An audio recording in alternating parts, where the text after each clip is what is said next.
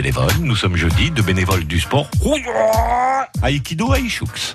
Un jour, un bénévole avec le département des Landes à vos côtés au quotidien. Bonjour, je, je m'appelle Patrick Rubilski, je suis bénévole au- à l'association du Budo Club Ichoussois, une, une association donc euh, sportive dans notre commune où on enseigne l'aïkido. Il y avait un vrai besoin donc, de quelqu'un qui reprenne un flambeau euh, à mon petit niveau, parce que j'ai uniquement un rôle administratif, hein, voilà. Mais c'est surtout en voyant l'implication des, des, des, des enseignants, enfin, des cadres qui font ça eux euh, euh, toute l'année, euh, de- deux, deux à trois fois par semaine. On a donc un cours le mardi, un cours le vendredi, je vous l'ai dit. On a aussi un, un cours d'armes le dimanche. Donc euh, ces gens-là sont, sont, sont, sont vraiment investis. Hein, euh.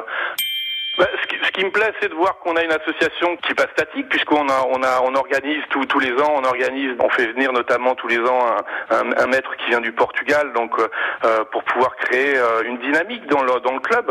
Euh, donc on a donc nos- au mois, d'octobre, octobre, un septième dan qui vient donc euh, qui vient du Portugal, qui euh, qui apporte un plus. Donc ça fait venir des gens d'autres d'autres villes.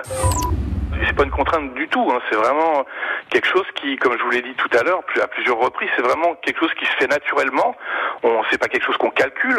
Euh, enfin, si ça se calcule, parce qu'il y a, c'est, c'est, c'est, c'est- ça peut être un petit peu chronophage à, à- à- quelques moments, mais, euh, mais non, non, il n'y a pas, il a pas de contrainte. Tous les gens donnent du temps à la collectivité. C'est, c'est vraiment le moteur. hein. C'est de se dire voilà, euh, j'ai un peu de temps. Alors il y en a qui, qui, qui vont s'engager dans, dans, dans et moi en l'occurrence dans la dans ce dans, ce club d'aïkido qui se trouve euh, qui se trouve à Ichoux. Voilà. L'aïkido Aishux, parole de bénévole.